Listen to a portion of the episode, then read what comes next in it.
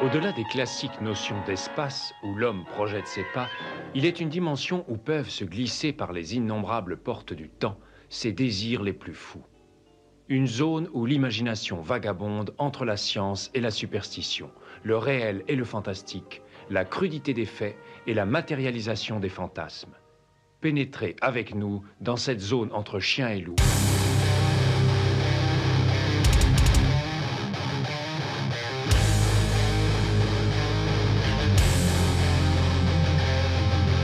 N'éteignez pas votre radio. Ne cherchez pas à baisser le volume. Il est déjà trop tard.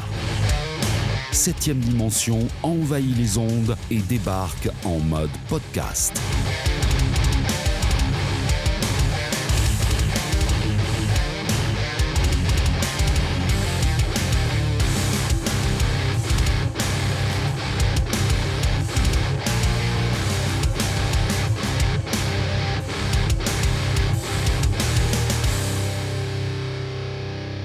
Bienvenue dans ce premier podcast de 7ème dimension. Donc à la question combien de fois j'ai enregistré cette intro, je dois être à la 20e ou à la 50e fois, donc va falloir y arriver.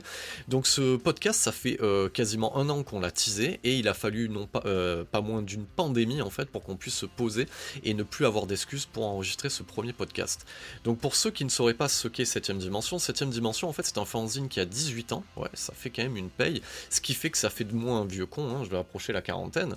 Donc 18 euh, ans qu'on édite de manière irrégulière un magazine euh, non professionnel. Alors ça, ressemble à quelque chose de professionnel, hein, mais ce n'est pas vendu euh, en point presse et ce n'est pas soutenu par quelconque organisme euh, de l'État. Donc on fait ça de manière, on va dire, frondeur, de manière autonome et en fonction de nos possibilités. Donc quand on a essayé de créer 7ème dimension à l'époque, c'est qu'on en avait un petit peu ras le cul euh, de ces magazines qui traitaient le genre de haut et, ça devenait de moins en moins fun. Ça, devenait très académique, donc on, avait essayé modestement d'amener un vent de folie, euh, on va dire de manière écrite, et un soupçon de liberté dans nos propos. Donc euh, on a laissé tomber un petit peu euh, l'édition du magazine. Alors c'est pas perdu, hein. on a toujours en tête de vouloir sortir une nouvelle version papier, mais c'est vrai que ça prend énormément de temps euh, et puis beaucoup de raisons personnelles et professionnelles et familiales aussi font que on ne peut plus consacrer autant de temps à l'édition de ce magazine. Par contre, c'est vrai que le podcast qui me plaît un petit peu dans ce support virtuel sonore, c'est que ça peut s'enregistrer de manière beaucoup plus rapide et ça amène aussi euh, quelque chose que le magazine papier ne peut faire. C'est-à-dire que écouter un podcast, parce que j'en écoute régulièrement en fait, hein, de tout genre, hein, sur, euh, sur la musique, sur le cinéma, et euh, écouter un podcast, eh ben, on peut le faire à des moments de la journée où on ne peut rien faire d'autre. Par exemple, quand vous êtes dans les bouchons, sur le périphérique. Donc là, vous pouvez écouter du, podcast, de, l'audiobook quand vous faites du sport, la nuit, quand vous allez vous coucher, ou quand vous faites une pause. Donc c'est vrai que c'est un format que je trouve incroyable dans le sens où ça s'écoute facilement et partout. Donc le podcast, pour moi, c'est une solution qui est, euh, on va dire, viable pour euh, l'existence de septième dimension. J'aurais pu euh, me positionner sur du YouTubeage. C'est-à-dire fabriquer euh, des petites vidéos euh, mises régulièrement sur le net. Mais c'est un petit peu la même chose que, le papier. Ça a demandé du temps en termes de montage, d'édition, etc. Et on va perdre un petit peu le côté instantané que peut avoir le podcast. Là, par exemple, je suis en train de vous parler et j'enregistre sans avoir préparé forcément de texte. Ça, c'est un petit peu le but derrière ce podcast. C'est aussi de pouvoir parler librement sans forcément s'organiser. Donc un minimum quand même mais euh, vraiment d'avoir euh, une certaine liberté d'exécution.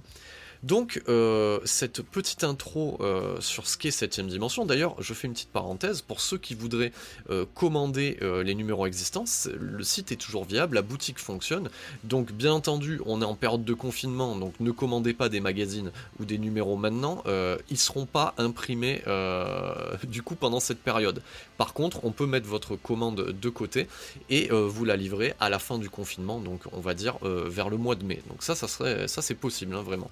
Et je tiens à, le redire une nouvelle fois, j'affectionne particulièrement l'objet, et oui, le format papier euh, va revenir. Donc je pense plutôt sur une, une version annuelle, un petit peu plus épaisse, pour se rapprocher de, ce que font nos confrères de Shirokirama. Peut-être ce qu'on appelle un MOOC. Voilà. Donc, du coup, pour en venir à ce podcast, quel est le mode d'emploi? Comment utiliser ce podcast? Eh bien, dites-vous bien que dans un premier temps, en, termes de, sujets, on va essayer de traiter euh, des sujets entre guillemets, entre guillemets dits euh, froids. Qu'est-ce que ça veut dire des sujets froids? C'est quelque chose que c'est un terme que j'ai pu entendre euh, dans un podcast qui se nomme Inoxydable sur, sur, sur la musique métal. Et, et c'est vrai que l'instigateur de ce podcast disait qu'il traitait de sujets à froid. Donc ça veut dire avec un minimum de recul. Donc pour ce premier numéro, nous, on va aborder par exemple le sujet de la VOD. Donc le vidéoclub d'aujourd'hui. Et demain, peut-être que je traiterai euh, des nouvelles éditions collector Blu-ray, ou peut-être par exemple de la filmographie de Kevin Smith. Donc ce qui est fou avec ce format-là, en fait, c'est que j'ai, on, va avoir la liberté de traiter de n'importe quel type de sujet. J'attends aussi euh, des réactions de votre part. Donc ça c'est un petit peu le côté radio, mais en différé. Donc n'hésitez pas euh, sur les pages Instagram, sur la page SoundCloud, sur, sur la page Facebook à commenter, à faire des, des suggestions. Si elles sont valables, euh, je les prendrai en compte. Si elles ne le sont pas, eh ben, autant vous dire que j'en ai rien à foutre, voilà, techniquement. Donc, euh, en termes de, mode d'emploi aussi, euh, et de petits manuels de, ce podcast, c'est un petit peu aussi un retour à la liberté d'expression. Oui, on va traiter de cinéma de genre, mais euh, ce qu'on faisait déjà dans 7ème dimension dans, le magazine, c'était traiter du, cinéma de manière large, donc le plus large possible, et en traitant de sujets de société. Donc moi, moi j'ai remarqué, euh, du haut de mes euh, bientôt 40 ans, donc mon côté un petit peu vieux con, j'ai remarqué qu'on vit dans une période qui est assez compliquée, c'est-à-dire que, et, et, là je m'adresse à tous les tweetos, entre guillemets, c'est-à-dire qu'aujourd'hui, n'importe quel type de propos peut vite être classé comme anticlérical, sexiste, euh, tout ce que vous voulez. C'est-à-dire que maintenant, dès qu'on va avoir un, propos qui sort un petit peu de l'ordinaire, eh ben, euh, ça va susciter des réactions, euh, du lynchage médiatique, presque on va, nous, foutre le feu comme à l'époque de la chasse aux sorcières en, pleine rue. Et ça, ça commence un petit peu à me gonfler. Donc oui, euh, ce podcast, il sera vulgaire, oui, on traitera des sujets, oui, et je m'adresse aussi dès à présent aux espèces de, de nazis de l'Internet aussi. Les non mais moi je vais le dire avant toi. Alors Qu'est-ce que ça veut dire? Ça veut dire que quand je vais traiter d'un réal, quand je vais traiter par exemple euh, de l'année de sortie d'un film, ouais, j'essaierai d'être le plus exhaustif possible, mais au final, à un moment donné, on s'en fout de à quelle heure est né le réalisateur, dans quel hôpital, euh, que son cousin euh, s'assoit un autre réalisateur. À un moment donné, l'idée c'est de traiter les thèmes avec décontraction. Donc il faut bien entendu être exhaustif sur l'élément, le sujet qu'on va traiter, mais au bout d'un moment, là le truc de mais moi je sais, moi je sais, ou euh, t'as oublié de parler de ça. Ouais, ouais, j'ai peut-être oublié de parler de ça, et puis peut-être qu'on s'en fout aussi. Donc ça, c'est euh, vraiment un, point sur lequel euh, je voulais insister. Donc effectivement, on, quel est le but un, petit peu avec ce podcast? Ben, C'est de vous amener, et, et d'ailleurs ça, ça reste vraiment primordial dans cette période de confinement, ben, un vent de liberté, un petit souffle euh, de liberté sur le cinéma de genre, donc déjà d'occuper un petit peu vos journées, et quelque part de faire, oui, oui, bien entendu, un petit peu d'audience, c'est-à-dire euh, de la vue, mais euh, sonore. Ça, c'est un petit peu le but, et de partager aussi une passion qui nous anime tous et toutes, de remettre en avant des réalisateurs, des filmographies, des films qui ont été passés sous silence, d'essayer d'attaquer aussi, de prendre un peu de recul sur certains sujets, comme par exemple la VOD, ouais, je pense que c'est un sujet intéressant, de voir qu'il y a du bon et du mauvais, et que finalement, ça ne remplace, euh, ça, remplace le vidéoclub que nous, euh, enfants des années 80, euh, nous avions. Donc c'est vraiment le, but de ce, de podcast, c'est de prendre du recul, prendre un peu de plaisir. J'agrémenterai ça de, de petites touches musicales. Donc je ferai une petite rubrique news qui sera les, news qui me passent par la tête. Donc vraiment, c'est amener un côté pointu et en même temps décontracté et décalé euh, sur le cinéma de genre. C'est un petit peu ce qu'on faisait déjà euh, avec 7ème dimension euh, à l'époque. autre sujet que, je voudrais aborder, des podcasts sur le cinéma en fait, il y, en a déjà quelques-uns. Je pense à toute la, toute la fine équipe derrière Capture Mag qui viennent de sortir Stéroïde, un petit podcast audio autour du cinéma d'action sur un format assez court qui va de une demi-heure à une heure et je pense que c'est un format que j'aimerais atteindre parce que passer trois heures à écouter un podcast à un moment donné ça devient chiant. Il y aura des hésitations il y aura des euh comme vous entendez maintenant ça on peut pas l'éviter parce que je veux amener aussi une forme d'immédiateté alors je monterai un petit peu les choses, mais j'essaierai de les retoucher le moins possible. Euh, il y aura du featuring. J'espère que euh, mon euh, compère de toujours, Peterson, voudra bien participer à ce podcast. On verra si on peut traiter de ces rubriques qui sont les Welcome to the 90s à l'intérieur du podcast. Ça, c'est encore à travailler. Donc j'ai pas mal d'idées. Donc le support évoluera au fur et à mesure. Et je vous garantis que ça sortira plus rapidement quand même que euh, la version papier. Donc ça c'est un, petit peu l'idée euh, derrière. Voilà un petit peu euh, le point que je voulais faire au niveau des attentes que j'ai et au travers de, de, ce nouveau support qu'est le podcast. Donc là maintenant on va embrayer sur une partie je vous recommande quelques films. Alors dans cette période de confinement, je vais faire une petite sélection. Donc la petite sélection que je vous propose, c'est des films autour de la contagion bactérienne, autour d'une contagion virale. Donc le premier qui arrive en tête et qui était prémonitoire et que, j'aime beaucoup en fait, hein, qui, prend un, qui prend un peu plus de, sel au fur et à mesure des revoyures, c'est le contagion de Steven Soderbergh. Donc euh, casting 4 euh, étoiles, on a du jus de l'eau, euh, on va avoir aussi à l'intérieur du Scarlett Johansson, vous allez avoir du Matt Damon, du Gwyneth Paltrow, donc euh, au niveau de, euh, ce jeu d'acteur, euh, c'est assez bien fait quand même. Et c'est traité sur un mode un petit peu docu. Voilà, c'est un petit peu la caractéristique de Steven Soderbergh, hein, réalisateur de trafic au passage. Donc le contagion de Steven de Soderbergh, c'est 2011. je vous le conseille. Donc les commandes Amazon fonctionnent toujours. On ne traitera point de téléchargement illégal dans ce podcast parce que ce n'est pas une pratique que euh, je soutiens. Donc voilà, je reste un fervent collectionneur de films, vous avez des plateformes de VOD, donc euh, des artistes boss, voilà, donc il est temps de leur rendre justice. Donc premier film, Contagion. Autre, euh, autre film qui arrive en deuxième position, c'est le Alerte de Wolfgang Peterson avec Dustin Hoffman et René Russo notamment et Kevin Spacey. Donc celui-là, c'est on va dire une version un peu plus orientée action, euh, rigolote au, dixième degré, donc sur euh, une variante du virus Ebola. Donc film à gros budget à l'époque et qui fonctionne toujours aussi bien. Ensuite, euh, je vous conseillerais, alors bizarrement, on va vite euh, intervenir, et eh ben, qui dit euh, virus, viralité, dit forcément à un moment donné zombie et infecté, voilà, ça, va être intimement lié, et eh ben au final le World War Z de, du coup de, notre ami, produit par notre ami euh, Brad Pitt et interprété par Brad Pitt, qui n'est pas un grand film, mais que je classerai en fait dans la catégorie des films, euh, on va dire à gros budget un peu Z, il y a un Z hein, dans World War Z, mais là c'est pas le même Z, que euh, on peut revoir avec plaisir. Voilà, moi je me le fais régulièrement, on va dire une fois par an, avec euh, deux Roland Emmerich qui vont être 2012 et le jour d'après. Oui, hein, c'est pas défendable, mais euh, dans la situation actuelle, voilà, World War Z se regarde encore très très bien. Euh, quelque chose de plus qualitatif, la quadrilogie euh, Rec de notre ami euh, Romé Balaguerro et Paco Plaza aussi, en binôme ou en solo, ça dépend des épisodes. Hein. Les deux premiers sont en binôme et ensuite c'est chacun fait le sien. Donc cette quadrilogie fonctionne bien au niveau des infectés et bien entendu après je vous, laisserai rajouter tout ce qui va rentrer dans la catégorie du zombie infecté comme dernier, train pour Busan ou euh, même euh, la série The Walking Dead et euh, les films fondateurs de Romero et les moins fondateurs de Romero et tout ce qui s'ensuit.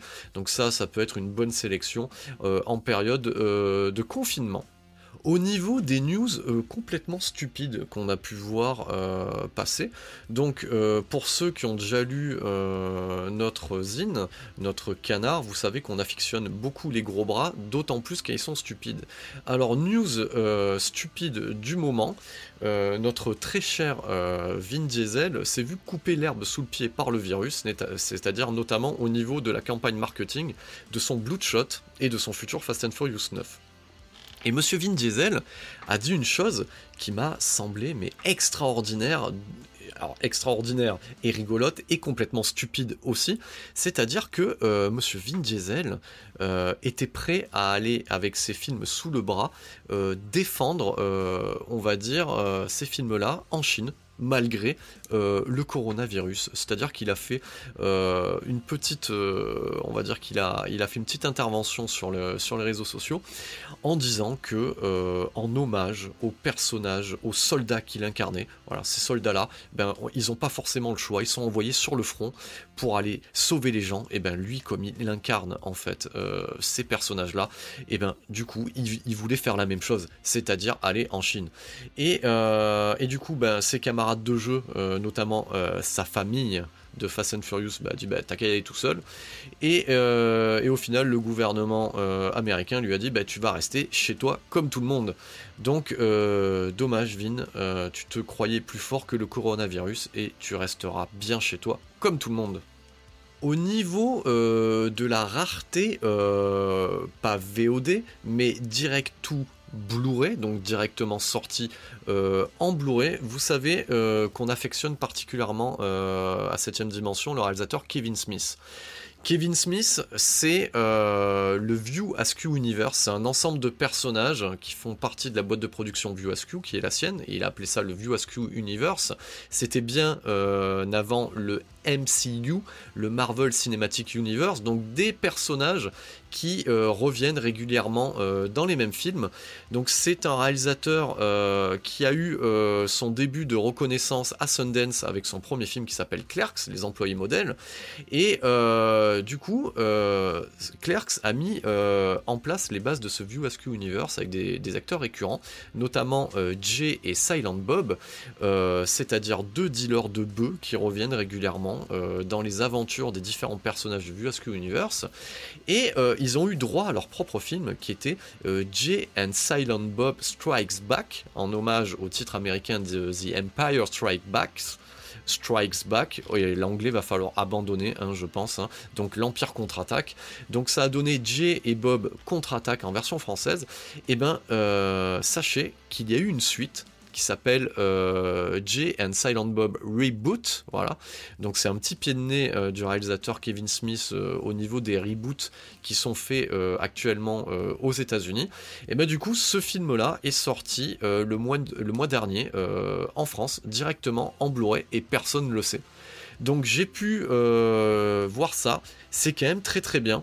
Et euh, forcément, pour ceux qui n'ont pas vu les films précédents, vous allez rien y comprendre. Donc euh, ne vous inquiétez pas, je prévois euh, un podcast dédié à monsieur Kevin Smith. Mais par contre, pour ceux qui ont suivi sa carrière, je vous conseille de vous le procurer. Moyennant la somme moyenne de 20 balles, vous pourrez vous faire une nouveauté en Blu-ray directement installée chez vous dans votre canapé.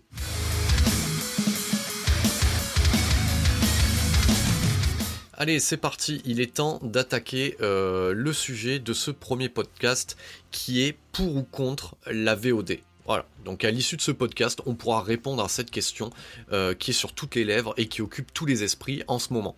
Donc du coup, euh, la VOD, déjà, on va définir ce que c'est. Donc la VOD, c'est de la vidéo à la demande. Donc c'est-à-dire que c'est souvent lié à du streaming, donc soit sur de la box internet, soit sur des applications dédiées sur internet. Donc c'est-à-dire que moyennant finance, vous pouvez louer ou acheter ou posséder, euh, on va dire, un film de manière euh, numérique sur votre box ou sur une application dédiée.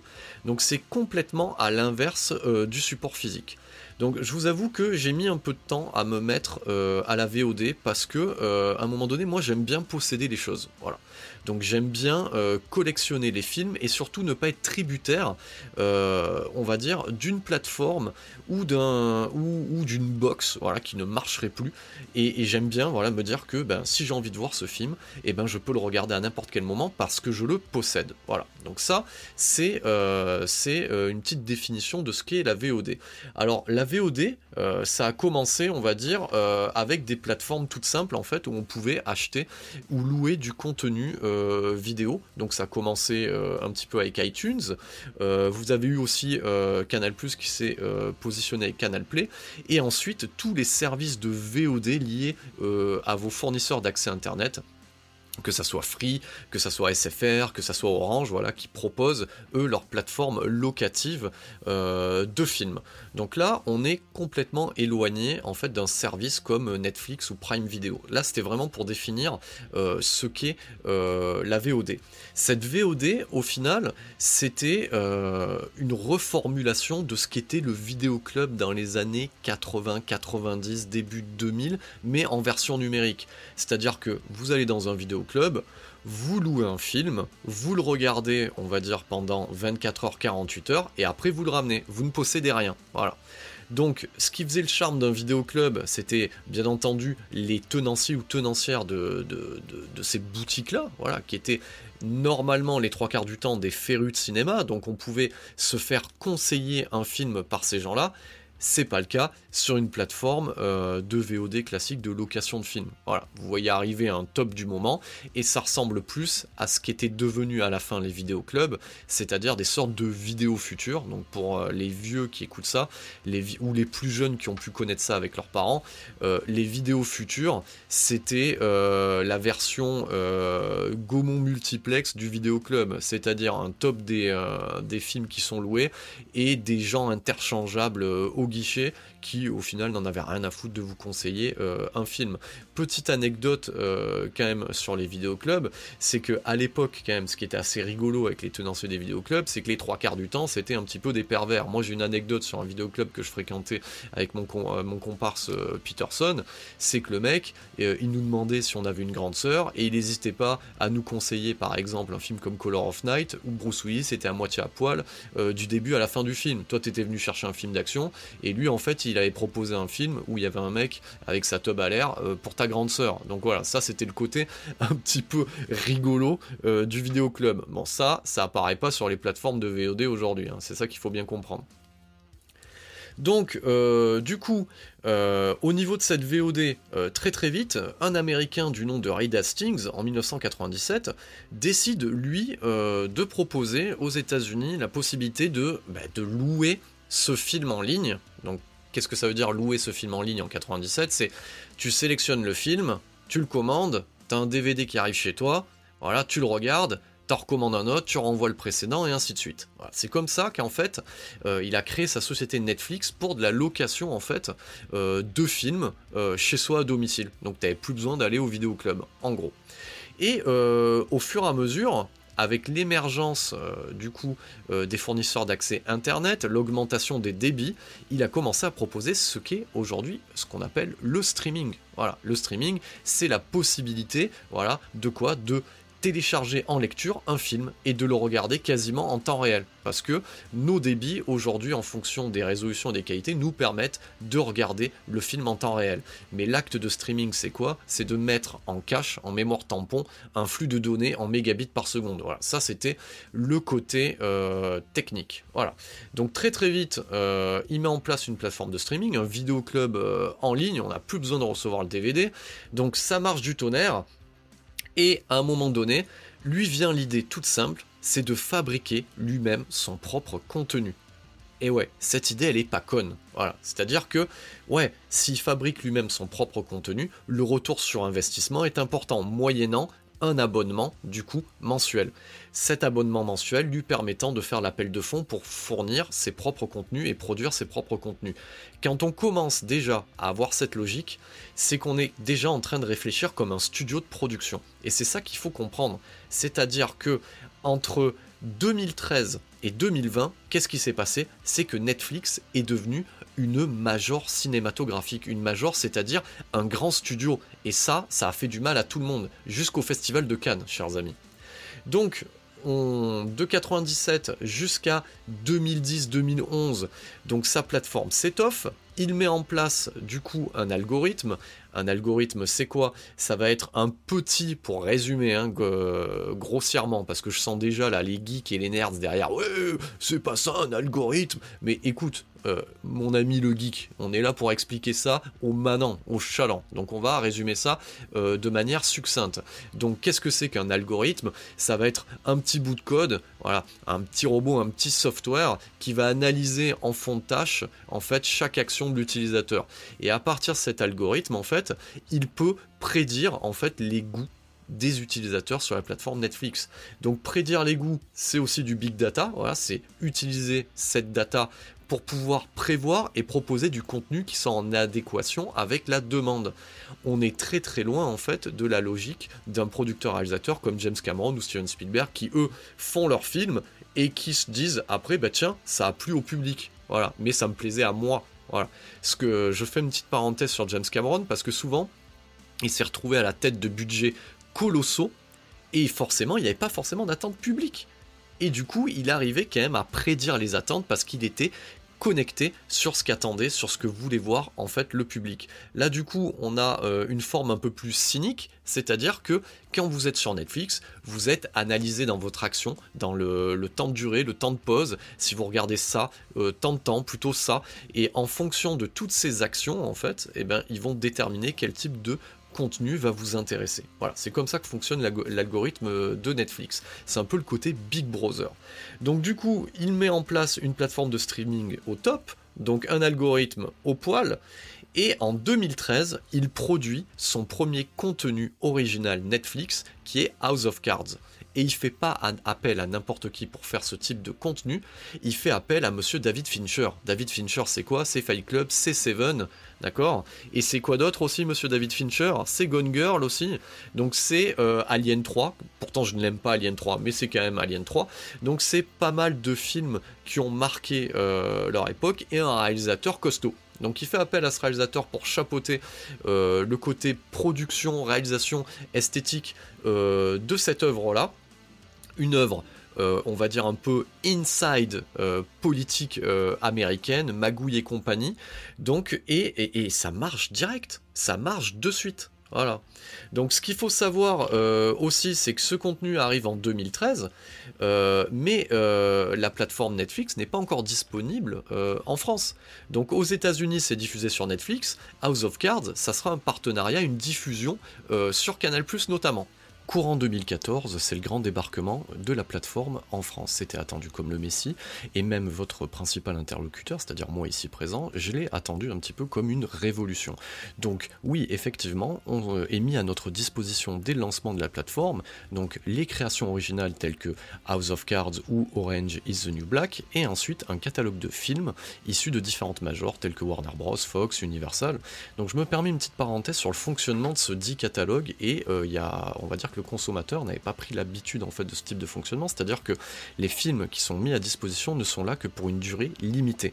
Et ça, c'est un petit peu le gros problème en fait de ce catalogue. C'est-à-dire que moi qui suis un fervent consommateur de films et qui aime bien posséder l'œuvre, là, euh, je paie un abonnement en fait pour euh, une plateforme qui dispose de films, mais si par exemple j'ai envie de remettre à plus tard le visionnement d'un film issu de chez Warner ou, de la 20th Century Fox, il se peut que au moment où je décide de le regarder, il ne soit plus disponible. Et ça, c'est effectivement un gros problème.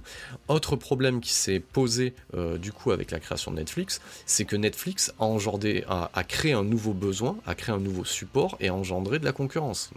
Prime Video, mais je pense surtout aussi à Disney.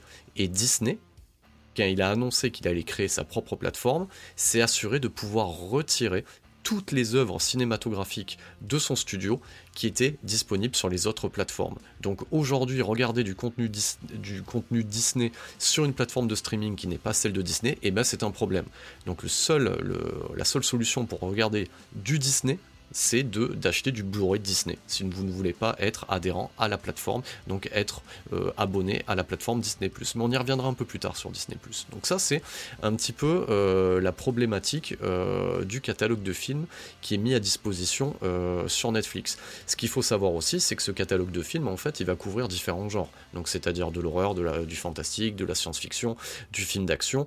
Et c'est vrai qu'à un moment donné, ben oui, on est en attente de certains films parce que ce qu'il ne faut pas oublier c'est qu'en France, on est lié à une chronologie des médias. Là où, pour ceux qui se déplacent en fait euh, à l'étranger, vous rendez aux États-Unis, vous, utilisez votre, votre login et votre mot de passe Netflix, vous avez accès à tout le catalogue américain sans cette chronologie des médias. Vous revenez en France, et ben du coup, vous avez accès euh, à certains films et pas les plus récents. Et ça, c'est aussi une problématique, mais ça, c'est lié spécifiquement à la France. Donc pour en revenir euh, au lancement de la plateforme, a été annoncé dès 2014, ça a été teasé, puis ça a été mis en route en 2015, un partenariat du coup avec Marvel. Donc, ce qu'il faut savoir aussi pour ceux qui ne, qui ne sont pas forcément au courant, Marvel, ça appartient depuis quelques années déjà à Disney. Donc il y a un partenariat qui est mis en place pour la création d'un univers, euh, d'un univers télévisé, donc équivalent du MCU, donc Marvel Cinematic Universe au cinéma, mais pour la télévision, et qui serait un petit peu lié de loin en fait au, euh, à l'univers euh, cinématographique Marvel. Donc est teasé et annoncé comme première série, comme étendard en fait de cette collaboration, Daredevil, développé par le réalisateur Drew Goddard. Donc Drew Goddard, c'est un réalisateur qui est connu notamment parce que c'est un ami proche de notre ami Jean-Jacques Abrams, donc c'est-à-dire Gigi Abrams, non Jean-Jacques c'est pour la blague, hein. donc euh, c'est un comparse, un ami d'enfance de Gigi Abrams, il a pu bosser en tant que scénariste sur des œuvres telles que Lost par exemple, et c'est aussi le réalisateur de La cabane au fond des bois et de Saltan à l'Hôtel Royal, et notamment scénariste de, de Cloverfield, donc pas un, inconnu, et euh, c'est lui qui est en charge du développement euh, de la série Daredevil, donc Daredevil, donc personnage emblématique de l'univers Marvel en bande dessinée, très très mal adapté euh, par Mark Steven Johnson avec notre ami Ben Affleck dans le rôle titre. Donc ça, c'est quand même un film qu'il faut oublier, qu'on peut classer dans la catégorie nanar. Donc du coup, il revient euh, avec ce projet de, de série télé. Euh, l'esthétique est aux petits oignons. En termes de combat, on s'inspire un peu de ce qu'a fait euh, Gareth Evans, notamment sur The Raid, donc c'est-à-dire du combat réaliste à main nue et en plan séquence. Donc c'est quand même super bien fait, c'est très très bien casté. Donc euh, Charlie Cox qui incarne Daredevil le fait à merveille. Et nous retrouvons cette bonne vieille trogne de Vincent Donofrio dans le rôle du Caïd. Donc c'est quand même une réussite incontestable. Et comme il y a une volonté de développer un univers euh, du coup télévisuel, d'autres personnages sont développés en parallèle. D'un côté, nous avons euh, le personnage de Jessica Jones, donc euh, qui est à la fois une super-héroïne, mais aussi une enquêtrice, donc on va dire détective privé. Donc euh, il y a cette double, double activité qui est assez bien retranscrite dans la série. Ce qui est bien aussi, et c'est valable aussi pour Daredevil, c'est que les, les personnages qui sont adaptés le sont en fonction des moyens de la série télé. Donc on va dire qu'en termes d'effets visuels, avec ce type de personnage, on arrive à contourner les restrictions budgétaires. Et oui, effectivement, euh, on voit clairement que Daredevil a plus de budget que Jessica Jones, par exemple. Donc pour Jessica Jones, c'est aussi une première réussite hein, pour cette première saison euh, qui est développée au niveau de ce personnage-là. Et euh, les problématiques commencent à arriver dès le troisième personnage qui est adapté, c'est-à-dire Luke Cage. Donc euh, Luke Cage, ce qu'il faut savoir déjà juste pour la petite anecdote, c'est que le, nom de famille Cage, c'est aussi ce qu'a choisi, euh, c'est ce nom qu'a choisi Nicolas Coppola, qui s'est fait ensuite appeler Nicolas Cage. Donc c'est de là que ça vient, c'est en hommage au personnage. Donc Luke Cage, il est aussi connu sous le nom de Power Man dans les bandes dessinées. Donc c'est quand même un super-héros mastoc qui est quasiment invincible. Donc ce personnage, il y avait de grosses attentes, euh, notamment parce que c'est un personnage afro-américain. C'était bien avant l'adaptation de Black Panther, donc il y avait des grosses attentes en termes d'imagerie, euh, de sonorité, de musicalité. Il y avait moyen de faire quelque chose vraiment euh, en hommage à tout ce qui avait été déjà travaillé par Ice Cube, par Boys in the Hood, par Menace to Society, par tous ces films qui ont dépeint en fait la réalité afro-américaine aux États-Unis. Il y avait, il y avait vraiment de grosses attentes. Et au final, j'ai envie de vous dire, c'était quand même bien de la merde. Donc déjà, euh, le personnage central qui est interprété par Mike Colter, il est emballé dans le cul, donc il est euh, en termes d'expressivité, il est limité à peu près à deux expressions, c'est-à-dire du fronçage de sourcils, c'est je suis pas content et je suis vraiment pas content. Voilà, donc ça c'est quand même sacrément de la merde. Et alors le pire, je crois qu'on atteint le summum, c'est-à-dire avec les deux méchants en titre. Alors l'un incarné par Théo Rossi, qui est un, transfuge de Sons of Anarchy, et et, il balade son, miscast pendant toute la série avec des lunettes de soleil et des sourires en coin. Donc c'est vraiment très mal joué. Donc là vraiment euh, c'est zéro pointé. Et je crois que la palme elle revient pourtant à l'acteur Mahershala Ali qui a été oscarisé dernièrement, qu'on retrouve aussi dans Alita Battle Angel qui est le pire méchant que j'ai pu voir à l'écran dans une série ou dans, toute œuvre confondue. Il est nul. Et, cette série, en fait, euh, et c'est là où on, touche un petit peu, où on atteint les limites de la formule euh, Netflix, c'est que c'est raconter une histoire qui aurait pris, euh, allez, deux heures en dix épisodes d'une heure. Et vous vous retrouvez à voir des méchants qui se réunissent dans des salons en train de boire l'apéro, en train de dire ah ah ah, qu'est-ce que je suis méchant Non, c'est toi qui es méchant. Oh là là, je suis très méchant. Je vais faire ceci. On se retrouve aux grandes heures de Dragon Ball Z où le méchant va t'expliquer pendant un épisode ce qui va arriver dans l'épisode suivant qui n'arrivera pas avant l'épisode d'après. Donc, pour moi, en tout cas, euh, Luke Cage, c'est de la merde. Donc, on continue euh, en termes de nivellement par le bas. Ensuite arrive Iron Fist avec le plus grand miscast que j'ai jamais vu de ma vie. Vous prenez du coup un super-héros asiatique et vous le faites incarner par un petit bourgeois blanc. Voilà. Donc ça, euh, ce personnage est incarné très très mal par Finn Jones. Donc euh, pareil, Iron Fist, deux saisons poussives, ça raconte rien, c'est inintéressant. Et visuellement, bah, du coup, il n'y a pas d'argent, donc c'est chier. Et euh, tout ce petit monde se retrouve en fait dans une série, du coup, l'équivalent du Avenger. Je sais pas si vous imaginez. En 2012, Avenger, c'était quand même une date hein, en termes de super-héros au cinéma. Et là, vous avez ces c'est teasé comme l'équivalent de The Avenger de Josh Whedon, mais en télévision ça s'appelle The Defenders. Donc The Defenders, ça existe hein, déjà euh, en bande dessinée. Donc c'est une réunion de tous les, super-héros entre guillemets euh, urbains new-yorkais, voilà. Et donc tout ce petit monde se retrouve euh, à enquêter en fait sur euh, l'ennemi qui est la main, voilà, qu'on retrouve aussi dans, la bande dessinée, donc euh, un, super vilain équivalent à Hydra, si vous préférez, pour résumer. Et, et puis c'est mou, c'est chiant, c'est long, c'est vraiment un rendez-vous manqué. Euh, seul petit euh, bonus intéressant là-dedans, en fait, donc gardez bien en tête que ce qui est valable dans ce partenariat euh, avec, avec Marvel, c'était bien entendu la série Daredevil. Daredevil, aura permis l'émergence, en fait, d'un vrai putain de Punisher. Voilà. Donc le Punisher, c'est un personnage qui a toujours été mal servi au cinéma. Donc pour une adaptation qui était quand même correcte, qui était celle avec Dolph Lundgren, tout le monde a tendance à l'oublier, mais Mark Goldblatt, quand il fait son film en 1989, The Punisher, Punisher, euh, il choisit Dolph Lundgren, donc il le teint en brun, et ça marche quand même plutôt bien. Voilà. Ensuite s'ensuit euh, une adaptation foireuse avec Thomas Jane et John Travolta dans le pire rôle de méchant qu'on ait vu au cinéma également. Donc ce film est oubliable. Et aussi un Punisher Warzone ultra bourrin, sorti d'On Sezu, du coup, avec un transfuge euh, de Rome dans le rôle principal. Donc qui lui fait le taf. Donc le Punisher, c'est quand même un personnage qui avait été jusque-là très mal adapté. Et là, il trouve une incarnation parfaite en John Berntal, qui était euh, déjà l'antagoniste de The Walking Dead, donc qui incarnait le personnage de Shane. Et oui, tous ceux qui ont regardé la première saison de Walking Dead, voire la saison 2, se sont dit que oui, effectivement, celui qui portait les burnes en fait dans The Walking Dead, c'était Shane et non pas Rick. Voilà. Donc euh, l'acteur John Bertal, tout en mâchoire serrée, incarne un Punisher qui fait plaisir dans Daredevil. Du coup, il fait tellement plaisir dans ses interventions, dans ses euh, cassages de nuque euh, et, dans, ses punchlines que euh, Netflix décide de lui, de lui offrir sa propre série. Et là, patatras, de nouveau, on se retrouve dans de la merde. Et pourtant, la bande-annonce promettait beaucoup. Et, qu'est-ce que vous voulez que je vous dise? Une série qui s'appelle The Punisher. Le but premier du Punisher, c'est de punir les méchants.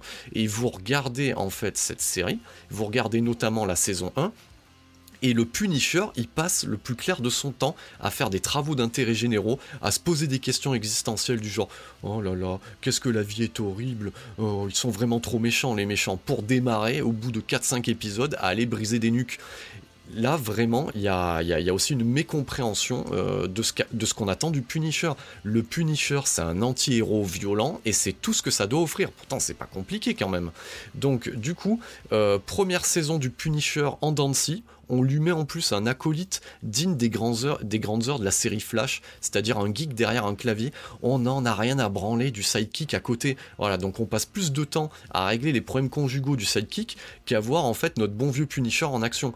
Le Punisher passe même quelques épisodes euh, dans le coma. Je sais pas si vous imaginez. Donc ça, c'est des ficelles euh, scénaristiques qui étaient déjà utilisées dans des séries, dans des soap opéras dans les années 90. C'est-à-dire euh, l'actrice, par exemple, est enceinte ou l'acteur s'est fait mal, on le met dans le coma. Ben là, on vous met le Punisher, du coup, dans le coma pendant deux épisodes. Mais qu'est-ce que c'est que cette merde? Donc autant de vous dire que quand Netflix a annoncé la fin du partenariat avec Marvel, ouais, j'étais content que ça se termine parce que franchement, euh, là, ils avaient fait du grand n'importe quoi. Alors pourquoi, euh, cette grosse parenthèse euh, sur ce partenariat Netflix-Marvel C'est parce que ça annonce déjà les choses qui se déroulent aujourd'hui. C'est-à-dire que Netflix a amené un nouveau mode de consommation et est venu concurrencer les studios sur leur terrain. Donc du coup, ça a donné des idées à Disney. Et Disney, bien entendu, comme elle possède Marvel, et eh ben elle a commencé à récupérer en fait tous ces personnages, toutes ces licences pour pouvoir les mettre à disposition directement sur sa plateforme. Donc euh, de 2015 jusqu'à 2018, on a eu du bon et du moins bon à ce niveau-là, et à partir de 2018, bye bye Marvel. Heureusement, Netflix ne peut pas être résumé qu'au seul partenariat avec Marvel. Euh, très tôt, la plateforme euh, se sent investie d'une mission, et cette mission, c'est la qualité. C'est de pouvoir récupérer des auteurs qui n'ont pas la chance de s'exprimer euh, au travers du cinéma, de pouvoir s'exprimer en fait sur cette plateforme. Donc très vite, on retrouve déjà ceux qui sont mis au banc de la production cinématographique, que sont en fait les sœurs Wachowski. Les sœurs Wachowski, c'était quand même une succession d'échecs au cinéma, hein. donc c'est-à-dire Speed Racer, Cloud Atlas et le Jupiter Ascending, même s'il était euh, pourri rigolo, euh, c'était quand même pas une grande date cinématographique. Donc là, on leur offre la possibilité de, de développer en fait leur propre projet qui va s'appeler Sensei 8. Et Sensei 8, ça fait partie quand même des grandes réussites euh, de Netflix. Parce que Sensei 8, sur un postulat classique en fait, c'est-à-dire euh, huit personnages euh, euh, dispatchés à travers le monde qui communiquent de manière télépathique, c'est aussi un canevas qui leur permet en fait de mixer, on va dire, différents genres.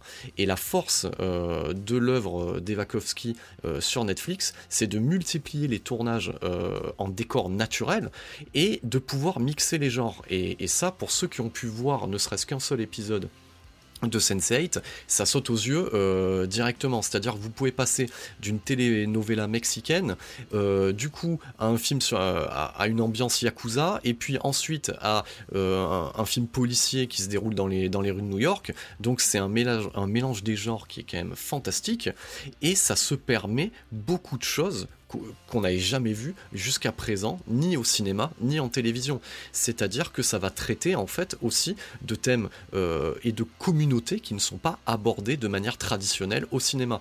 C'est-à-dire homosexualité, transsexualité, hétérosexualité, le tout mélangé. Vous avez quand même des épisodes où on, assiste en plein euh, face caméra à un accouchement, voilà, face caméra en plan séquence sur de la musique classique. Voilà. Donc c'est un mélange des genres et, euh, et et c'est vrai que euh, les Wachowski transcendent euh, un petit peu les limites de la plateforme pour nous offrir un spectacle de tous les sens. Voilà. Donc ouais, Sense8, ça fait quand même partie euh, du must du must see de, des choses qu'on doit voir absolument en fait sur la plateforme Netflix.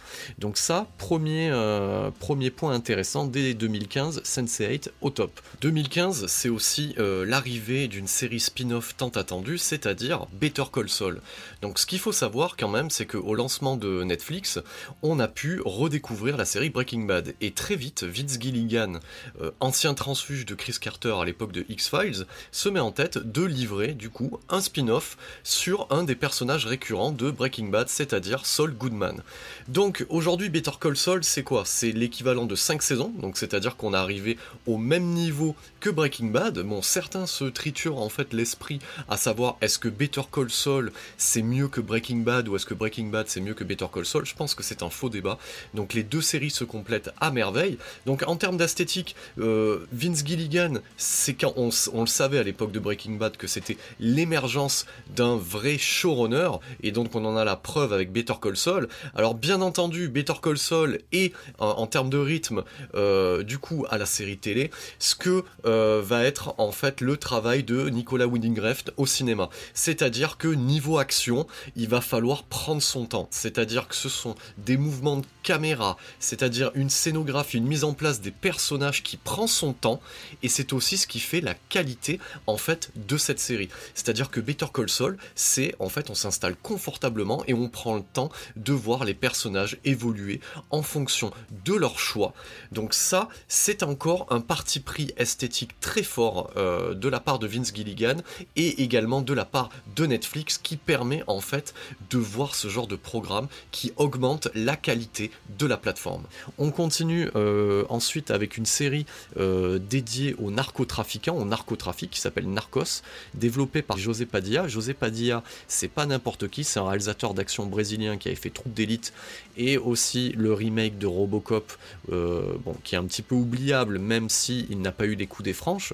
Donc Narcos, c'est aussi trois saisons menées tambour battant et la découverte de l'acteur Pedro Pascal aussi, qui deviendra une figure récurrente des productions Netflix. Donc Narcos au top. C'est aussi euh, la production de la troisième saison de Black Mirror de Charlie Brooker, voilà, qui était un petit peu euh, dans l'impasse niveau budget à l'issue de la saison 2. Donc là, c'est la relance de Black Mirror avec un meilleur budget, de meilleurs acteurs, et, c'est l'explosion, parce que Black Mirror, maintenant, vous en parlez à, n'importe qui, tout le monde connaît. Donc série de science-fiction d'anticipation, et ça permet, euh, Black Mirror, c'est aussi un laboratoire pour Netflix, ils, vont développer dès 2018 l'un des premier film interactif qui est euh, un dérivé de Black Mirror qui s'appelle Snatch. Donc du coup, euh, Black Mirror, gros laboratoire euh, en termes scénaristiques pour Netflix, et je reviens sur ce côté film interactif via Snatch. Oui, certains me diront, mais ça a déjà été tenté, d'accord, mais pas à une aussi grande échelle. Il faut rappeler quand même qu'aujourd'hui, Netflix, c'est pas moins de 167 millions d'abonnés. Je ne sais pas si vous vous rendez compte de la force de frappe d'une plateforme comme Netflix aujourd'hui. N'importe quel studio rêverait d'avoir une force de frappe aussi énorme que celle dont dispose Netflix. Donc Black Mirror, donc euh, bon coup également. On reste en 2016 avec euh, la volonté de Netflix euh, de développer en fait vis-à-vis des accords dans les pays où est disponible la plateforme des productions locales.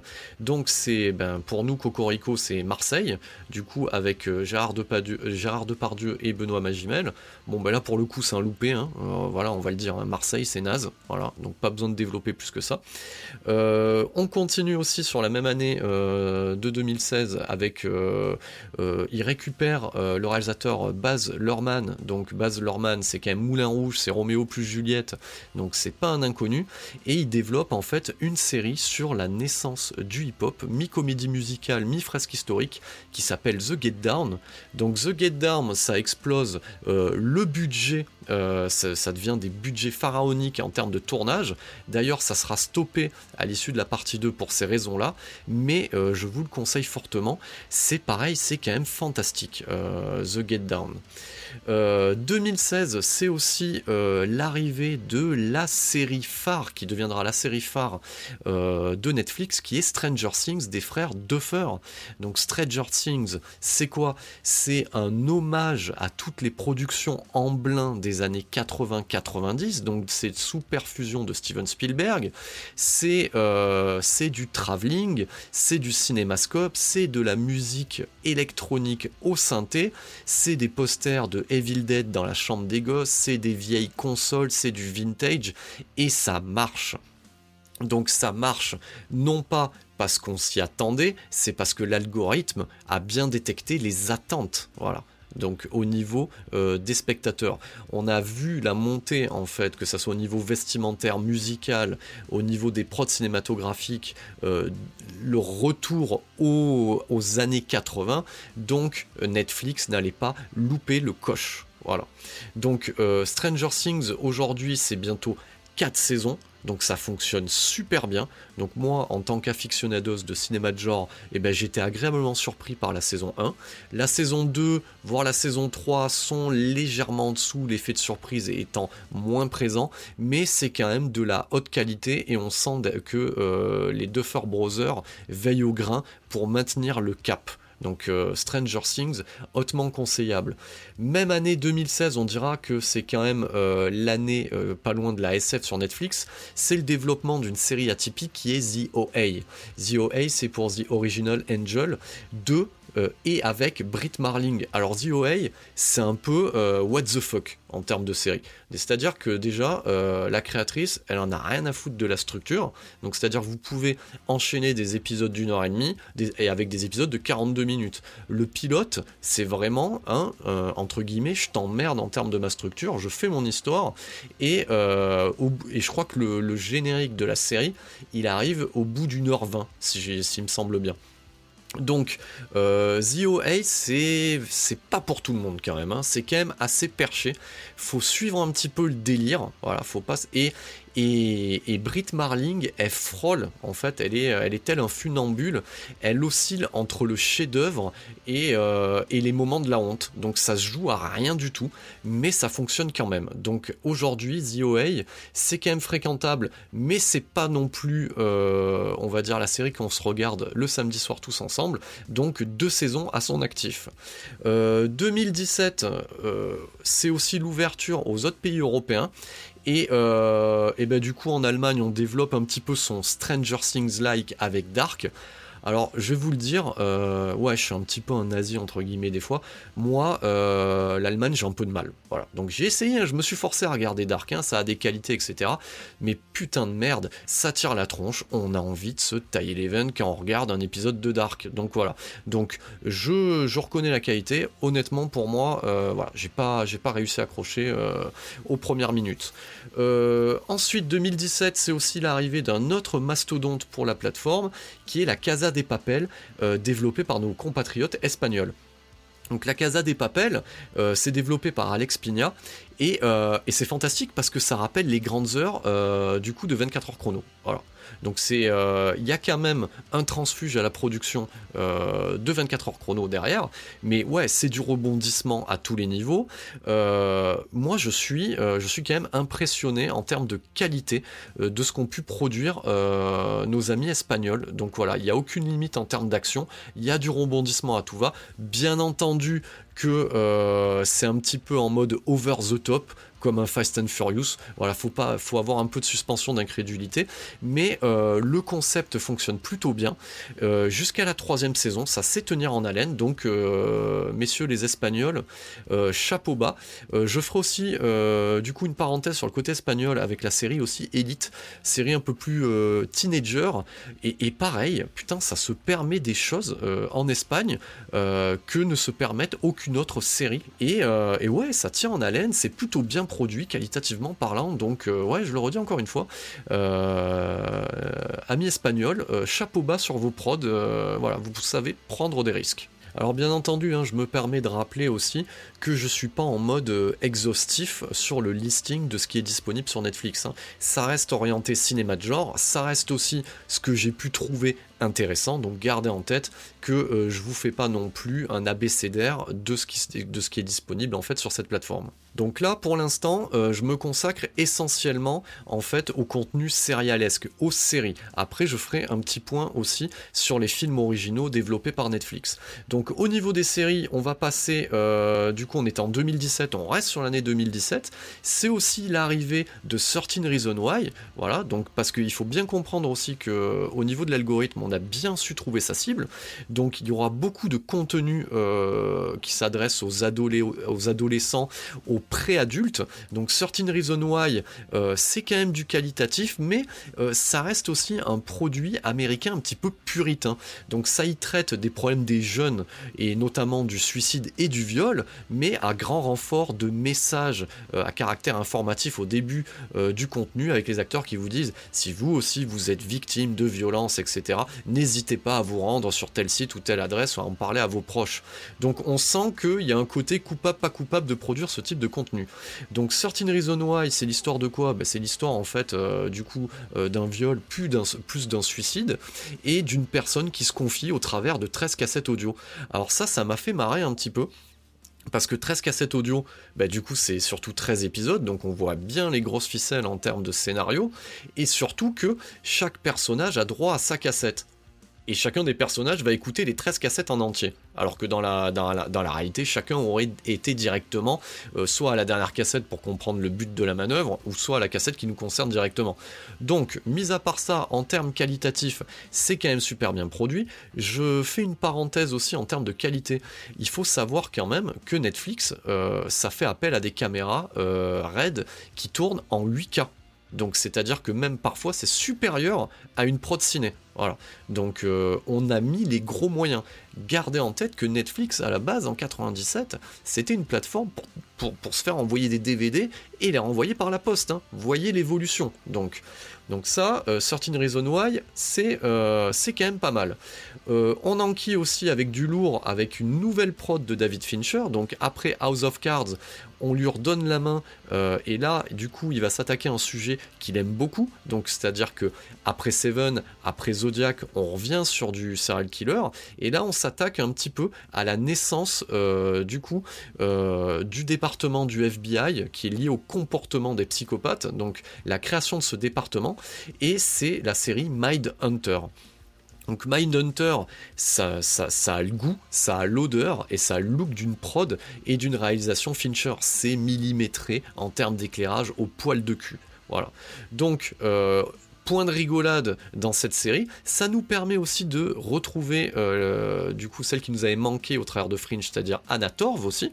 Donc voilà, Mindhunter aujourd'hui, c'est quand même deux saisons, c'est largement recommandable. Donc ça pour ceux qui sont euh, fans du travail de Fincher et qui aiment aussi euh, des vrais bons putains de thrillers, ouais, Mindhunter, ça reste quand même la base on bascule sur l'année 2018. En 2018, du coup, c'est l'arrivée sur la plateforme de leur vraie première production en termes de série de SF qui est Altered Carbon. Donc adapté euh, de l'œuvre littéraire du même nom. Altered Carbon, c'est produit par Laeta Kalogridis qui était à la production d'Avatar et au scénario de Battle Angel Alita. Petite parenthèse sur Battle Angel Alita, moi j'ai pas trouvé ça super génial parenthèse refermée. Donc Altered Carbone, c'est une volonté euh, du coup de surfer sur la vague aussi SF qui est revenu en avant avec euh, euh, Blade Runner 2049. Donc c'est un univers qui est riche, on sent qu'il y a du pognon à l'écran, et ce qui est intéressant aussi là-dessus, c'est que au niveau de l'acteur principal, hein, qu'on avait déjà dans le rôle principal du Robocop de José Padilla, il traîne son spleen en mode film noir comme on l'avait dans le Blade Runner original, à coup de punchline. Voilà, en gros pour résumer, il y a de l'action, il y a du cul, euh, ça bouge dans tous les sens, il y a du rebondissement. Ouais, franchement, euh, Altered Carbone saison 1, ouais, franchement, moi, euh, euh, j'ai adoré. Ça fonctionne bien, donc l'amateur de SF que vous êtes ne peut qu'adorer cette saison 1. Par contre, saison 2, eh ben patatras, pas la même histoire.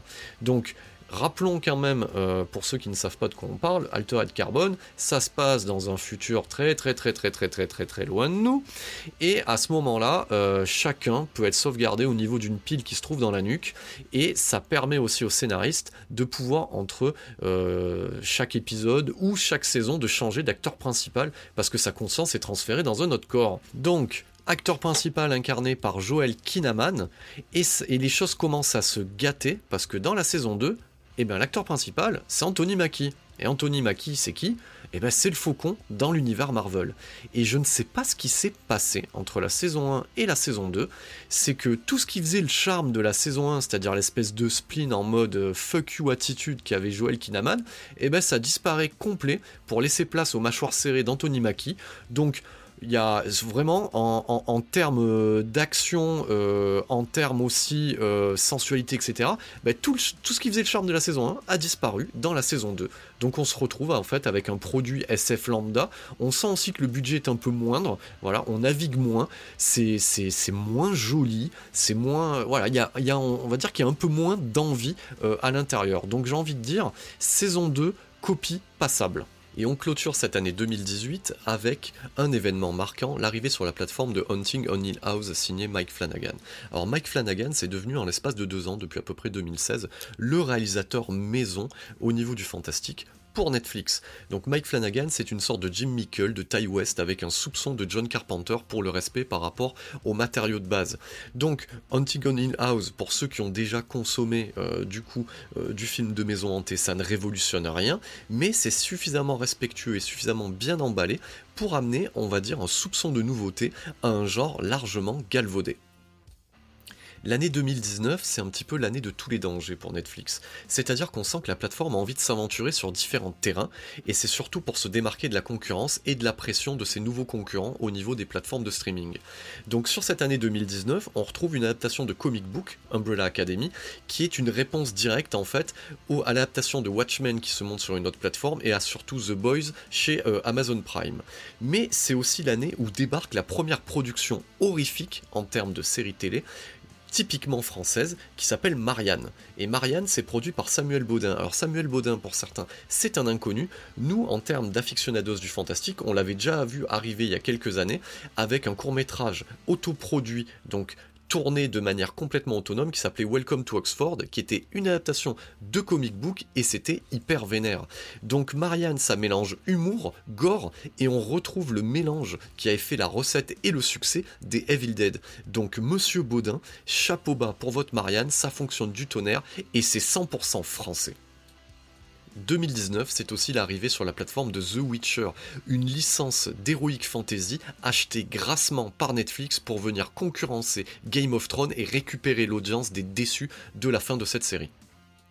L'année 2019 se clôture par une nouvelle prise de risque de Netflix, c'est-à-dire livrer une suite au Dark Crystal de Jim Henson et Frank Oz. Donc là, on s'attaque à une œuvre matricielle devenue culte avec le temps, et il nous livre du coup une espèce de pré-séquelle intitulée Le temps de la résistance. Et tout ça chapeauté par Louis Leterrier, oui oui, vous avez bien suivi, le réalisateur français bourrin, derrière l'incroyable Hulk et quelques productions Besson. Donc c'est vraiment le retour à une animation et aux animatroniques de l'époque, mais on va dire emballé par les techniques actuelles digitales, et vraiment c'est un régal de tous les instants, une série que je vous conseille.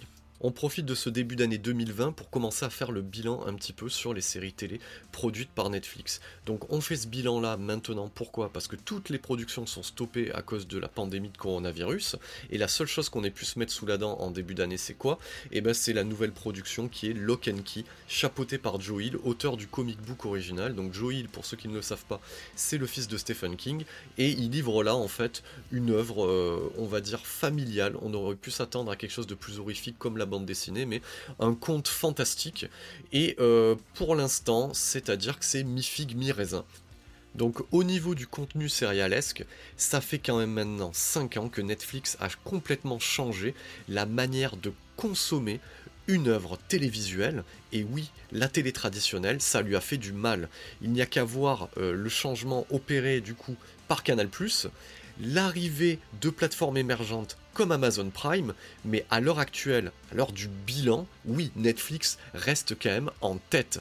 La seule, le seul studio, le, le seul concurrent sérieux qui peut lui faire du mal, c'est bien entendu Disney ⁇ et à l'heure où j'enregistre ce podcast, Disney ⁇ n'est pas encore disponible en France. Petite parenthèse sur euh, le service Prime Video euh, d'Amazon.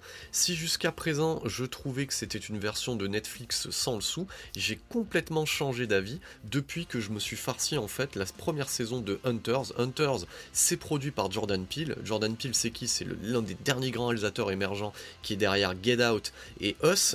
Et ça se permet un gros délire donc c'est-à-dire qu'on prend, on va prendre l'idée en fait, euh, pour ceux qui ont suivi euh, la carrière de Quentin Tarantino et notamment Inglorious Bastards et son délire sur le côté groupe, euh, on va dire groupe de mercenaires juifs qui traquent Hitler, ben là on prend, des faits historiques comme l'opération Paperclip, c'est-à-dire la venue de l'intelligentsia nazie aux États-Unis pour participer au programme spatial, on secoue bien Et du coup, on obtient quoi? On obtient une série en fait avec un groupuscule secret euh, du coup de combattants juifs venus débusquer les nazis cachés sur le territoire américain. Donc c'est un gros délire 70s, donc, et, ça alterne beaucoup de choses, beaucoup de messages politiques et critiques sur les États-Unis, euh, sur la politique américaine, et c'est un gros délire bien jouissif. En tout cas, moi, pour ma part, ça m'a réconcilié avec la plateforme Prime Video.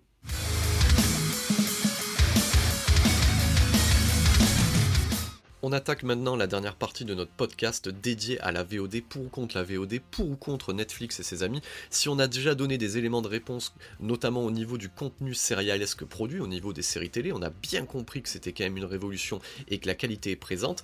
Qu'en est-il maintenant des films originaux Netflix, c'est-à-dire produire une œuvre cinématographique qui ne sortira pas en salle ou voire très peu ou de manière confidentielle, mais dédiée en fait à un public qui reste en fait dans son salon, équipé avec des home cinéma ou non, ou qui va regarder en fait sur un smartphone ou une tablette. Donc c'est un sujet en fait qui fait débat, notamment au niveau des réalisateurs du Nouvel Hollywood. Hein. Beaucoup de gens comme Spielberg, comme Coppola, comme Brian De Palma ont pris la parole. On pourrait les taxer euh, également de vieux cons, voilà, parce que effectivement euh, là ils sentent un danger. On voit même aussi que le Festival de Cannes a du mal à sélectionner des œuvres Netflix parce que ça va à l'encontre, on va dire qu'il y a une espèce de refus d'évolution, de voir que le support évolue et que les salles de cinéma eh ben, ne sont plus le lieu en fait de la révolution visuelle. Donc, euh, très tôt, euh, Reed Hastings a commencé à produire, à acheter en fait des licences et à produire des suites qui n'étaient pas forcément attendues. Ça commence en 2016 avec une suite à Tigre et Dragon, voilà, donc qui arrive bien tardivement, et c'est dirigé par Yoon Woo Ping, c'était celui qui avait réglé les cascades en fait du premier film, qui a réglé les cascades aussi de la trilogie Matrix, et qui est aussi euh, un artisan chevronné et très connu du coup au niveau des cascades, des combats réglés sur les films de sous arc. Donc Tigre et Dragon 2, euh, ça casse pas trois pattes à un canard. Ça a le mérite d'être fourni sur la plateforme, donc souvent, et c'est un petit peu euh, la problématique, euh, on le verra, de ces œuvres produites pour Netflix, c'est un côté un petit peu direct to vidéo, DTV, de luxe. Donc Tigre et Dragon 2, une suite pas forcément attendue, ça se laisse regarder, mais c'est pas complètement ouf. On enchaîne aussi avec une autre suite, mais qui était vraiment loin d'être attendue, la suite au Pee Wee Herman de Tim Burton. Donc c'est un film de la fin des années 80, c'est le premier film de Tim Burton. Ça mettait en scène du coup euh, l'acteur Paul Rubens qui s'adresse en fait aux plus jeunes, et le problème c'est que sa carrière assez vite arrêté parce que c'est un pédophile notoire.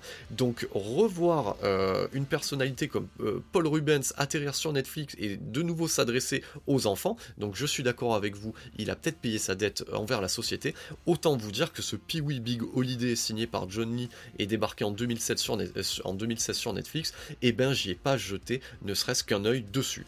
Donc 2016 c'est aussi Mike Flanagan qui nous livre un Ne t'endors pas, un film fantastique dont il a le secret qui est très fréquentable que je vous recommande fortement. Donc ça c'est quand même un bon point pour une première œuvre, mais après ça reste du low budget et ça a toujours quand même un aspect un petit peu DTV, même si Mike Flanagan amène un petit peu euh, son savoir-faire cinématographique à l'intérieur.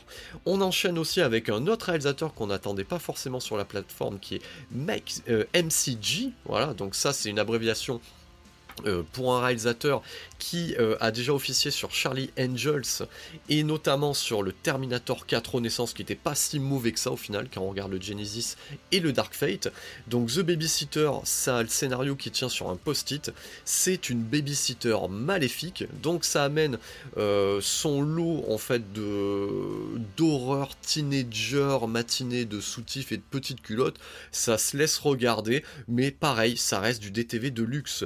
On enchaîne avec un Bon Avec Okja, et là, de suite, en fait, en 2017, avec cette œuvre-là, on sent que euh, Reed Hastings a envie de se frotter au festival et a envie de reconnaissance. Ça rappelle un petit peu ce qu'a fait la Canon en produisant euh, certaines œuvres, c'est-à-dire à perte pour essayer de se faire, en fait, quoi? De se faire un petit peu une petite gloire en festival. Et Okja, en fait, euh, c'est déjà un premier opus, une première, une première réussite pour Netflix qui commence à faire parler d'elle sur notamment le réseau traditionnel cinématographique, c'est-à-dire celui des festivals. On arrive euh, à la fin de l'année 2017 et c'est l'arrivée de Bright starring Will Smith. Alors là, c'est gros budget sur un scénario signé Max Landis. Alors Max Landis, c'est le fils de John Landis qui avait déjà signé le scénario de Chronicle, donc super euh, found footage, super héroïque. Et, Bright, euh, j'ai envie de vous dire, c'est un mélange de polar et d'heroic fantasy. Ce sont des elfes et des orques euh, dans un futur dystopique qui se partagent en fait la rue avec les humains. Euh, on a un Will Smith qui est en mode je serre les dents et je viens payer mon loyer. Honnêtement, c'est du Z à gros budget, ça se regarde sans déplaisir, c'est pas non plus ouf. On continue avec une adaptation de manga, le Death Note signé Adam Wingard. Donc Adam Wingard ça a signé aussi le remake du projet Blair Witch, pareil, c'est pas non plus euh, dingue euh, en termes de remake. Et il est aussi, petite news, derrière le le Godzilla versus Kong euh, qui va débarquer euh, si tout va bien, si le coronavirus s'arrête, euh, qui devrait débarquer cette année. Donc Death Note, écoutez, ne criez pas, je suis pas forcément très fan de manga. Je l'ai regardé avec un certain plaisir, c'est plutôt bien emballé. Donc moi Death Note, je vous le recommande fortement on continue sur la même année 2017 et euh, Reed Hastings euh, récupère euh, les droits au niveau des adaptations de certaines œuvres de Stephen King et voit débarquer à la fois Jesse et à la fois 1922. Et Jesse de Mike Flanagan, donc Jesse adapté du roman éponyme de Stephen King qui était réputé inadaptable, et Jesse c'est quand même une grosse réussite. J'ai été clairement impressionné, notamment par la qualité du film et la qualité de l'interprétation de Carla Gulino que, j'apprécie beaucoup en, termes, en, tant qu'actrice. Donc Jessie, c'est quand même une belle réussite Netflix. Et 1922 euh, est interprété euh, par Thomas Jane. Donc Thomas Jane, c'était un mauvais Punisher, mais c'est aussi un acteur que, j'aime beaucoup. Je, l'appelle un petit peu le Samuel Le Bihan euh, américain. Donc 1922, c'est pareil, c'est quand même une jolie adaptation d'une nouvelle de Stephen King. On enchaîne sur l'année 2018 qui voit arriver la nouvelle œuvre de Gareth Evans. Gareth Gareth Evans, c'est le diptyque The Red, et avec le bon apôtre, il nous livre un conte horrifique celtique païen à base de torture médiévale. C'est ultra bourrin, c'est interdit au moins de 18 ans. Moi j'avais regardé ça euh, euh, dans l'avion sur un vol euh, New York-Paris et, ça m'a bien retourné l'estomac, pourtant il m'en faut. Donc le bon apôtre a réservé aux aficionados de torture médiévale, mais c'est quand même largement fréquentable. ensuite, c'est au tour de Andrew Nicole de nous livrer de nouveau un film dont il a secret, un film futuriste, une anticipation avec Anon, euh, starring, euh, starring qui déjà euh, Amanda Seyfried, starring Clive Owen, et j'ai envie de vous dire, c'est un retour aux affaires du réalisateur de Bienvenue à Gataka. Donc Anon, moi j'ai beaucoup apprécié et je vous le conseille fortement. 2018, c'est aussi la volonté de nouveau de Reed Hastings d'aller chercher du trophée dans les festivals et il y arrive avec le Roma de Alfonso Cuaron. Est-ce qu'il est besoin de présenter Alfonso Cuaron euh, ici même? On enchaîne aussi la même année, donc vous voyez hein, quand même, il y a cette volonté, hein. on regarde Gareth Evans, Andrew Nicole, Alfonso Cuaron, qu'est-ce qui manque euh, du coup au palmarès? Et pourquoi pas un nouveau film des frères Cohen avec la balade de Buster Scruggs? Et euh, c'est un film choral, un film à sketch. J'ai envie de vous dire, c'est un petit frère Cohen. C'est une petite friandise, c'est pas une, grande œuvre des frères Cohen, mais euh, ça reste, on va dire, euh, dans leur, euh, ça reste niveau qualitatif une base au niveau des frères Cohen, une petite récréation dans leur filmographie, donc c'est pas fou, on enchaîne sur l'année 2019 qui est l'année du sacrement cinématographique de Netflix. Donc là, je vais vous parler euh, dans un premier temps d'un petit film, alors pour certains c'est un petit film, qui est le Triple Frontière de J.C. Chandor. Alors ce qu'il faut savoir avec Triple Frontière, c'est qu'il faisait partie des, scripts les plus convoités à Hollywood. Donc autant vous dire que euh, Reed a sorti le chéquier. Donc ce film-là, Triple Frontière, c'est un film de casse à ciel ouvert, ça mélange film d'aventure, film d'action et film de casse avec un casting 5 étoiles. Ben Affleck, Charlie Hunnam, Oscar Isaac, Pedro Pascal et Gareth Edlund qu'on n'avait pas revu dans un aussi bon rôle depuis au moins Tron Legacy. Et euh, comment vous dire qu'un film qui commence avec un morceau de Metallica et qui termine avec un autre morceau de Metallica ne peut être qu'un très bon film. Donc vraiment Triple, Frontière, c'est une agréable surprise. Et on sent aussi qu'au niveau de son background, on sent qu'il y a eu l'influence notamment de qui et, ben, notamment du grand Michael Mann qui, qui s'est posé un petit peu euh, un temps sur cette adaptation. Il y a aussi euh, la patte de Catherine Bigelow qui était pressentie aussi à la réalisation et qui a dû abandonner. Donc vraiment c'est mené tambour battant et c'est vraiment très fréquentable. Ensuite, on continue sur cette année 2019 avec le retour de Vincenzo Natali. Donc Vincenzo Natali qui avait fait forte impression au début de sa carrière avec le film Cube, qu'on avait revu avec le très bon Splice, et qui revient avec une autre adaptation de Stephen King qui est dans les hautes herbes et qui est en fait un huis clos à ciel ouvert. Donc voilà, tour de force euh, réussi pour ma part au niveau de ce huis clos horrifique euh, à ciel ouvert. Le point d'orgue cinématographique pour Netflix est atteint en fait avec la sortie de The Irishman de euh, Martin Scorsese. Donc c'est une chronique de gangsters, comme les affectionne particulièrement euh, Martin Scorsese, qui avait été annoncée depuis des années. Et là, vraiment, Reed Hastings a sorti le chéquier pour obtenir la reconnaissance au niveau d'Hollywood, au niveau de ses abonnés, pour dire voilà, moi, j'ai le dernier Martin Scorsese sur ma plateforme. Donc autant vous le dire tout de suite, The Irishman, ça alterne le bon comme le moins bon. Moi, ce qui me pose vraiment problème en fait sur cette œuvre, c'est le rajeunissement numérique des acteurs. Donc ça me pose un problème. Alors pour les plus jeunes d'entre vous, peut-être pas, mais pour moi oui, parce que forcément les Robert, les Robert De Niro, les Joe Pesci, on les, a, on les a déjà vus plus jeunes avant, et le plus jeune numérique qui est proposé dans ce film eh ben, ne correspond pas à l'acteur jeune tel qu'on l'a pu le voir dans d'autres films. Donc y a, ça casse un petit peu la suspension d'incrédulité et euh, c'est vrai que ça demande un effort supplémentaire pour entrer dans le film. Autant vous le dire de suite, oui, The Irishman, c'est quand même une grande œuvre de Martin Scorsese, mais avec ce bémol, on va dire, technologique, qui remet un petit peu en question les choix stratégiques de Martin Scorsese. Alors oui, hein, une plateforme comme Netflix est en train de révolutionner euh, durablement notre façon de consommer une œuvre cinématographique, mais par contre, j'ai envie de vous dire, peut mieux faire au niveau des longs métrages, il y a encore du travail, notamment au niveau du rôle de ce qu'est un producteur exécutif. Beaucoup des films, beaucoup de films qui sont sortis en fait sur cette plateforme manquent cruellement d'encadrement et de vision globale. Les films qu'on retient le plus sont euh, des films issus en fait de réalisateurs, des œuvres en fait qui ont été portées par des réalisateurs visionnaires. On pense à Martin Scorsese, on pense à Andrew Nicole, on pense à Mike Flanagan. Donc voilà. Donc aujourd'hui, j'ai envie de vous dire que euh, la euh, le streaming ne va pas remplacer en fait la salle obscure. Donc aujourd'hui, euh, le streaming est un bon complément, on va dire, à votre collection de Blu-ray, à vos séances de ciné à l'extérieur, mais elle n'est pas encore prête à remplacer durablement en fait notre manière de regarder des films. J'espère que vous avez pris autant de plaisir à écouter ce podcast que j'en ai eu à le faire. Il est encore très perfectible, beaucoup de répétitions, euh, je m'en rends compte au niveau des expressions, mais euh, je trouve que le 1h15, 1h30 reste un, format correct euh, en termes d'écoute. Je vous donne rendez-vous en fait sur les pages Facebook et Instagram pour lire vos commentaires, et j'espère revenir très vite. Normalement, le rythme de croisière que j'aimerais adopter, c'est à peu près un podcast par mois, que ça soit sur un réalisateur ou sur un sujet intéressant, comme peuvent l'être en fait la VOD, ou même le renouveau de l'édition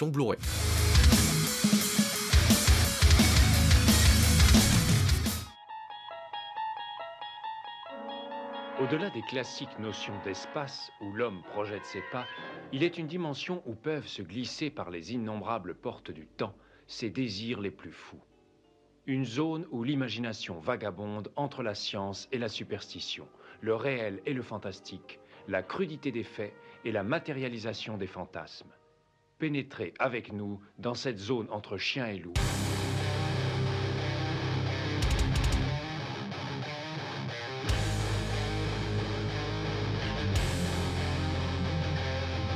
N'éteignez pas votre radio. Ne cherchez pas à baisser le volume. Il est déjà trop tard. Septième dimension envahit les ondes et débarque en mode podcast.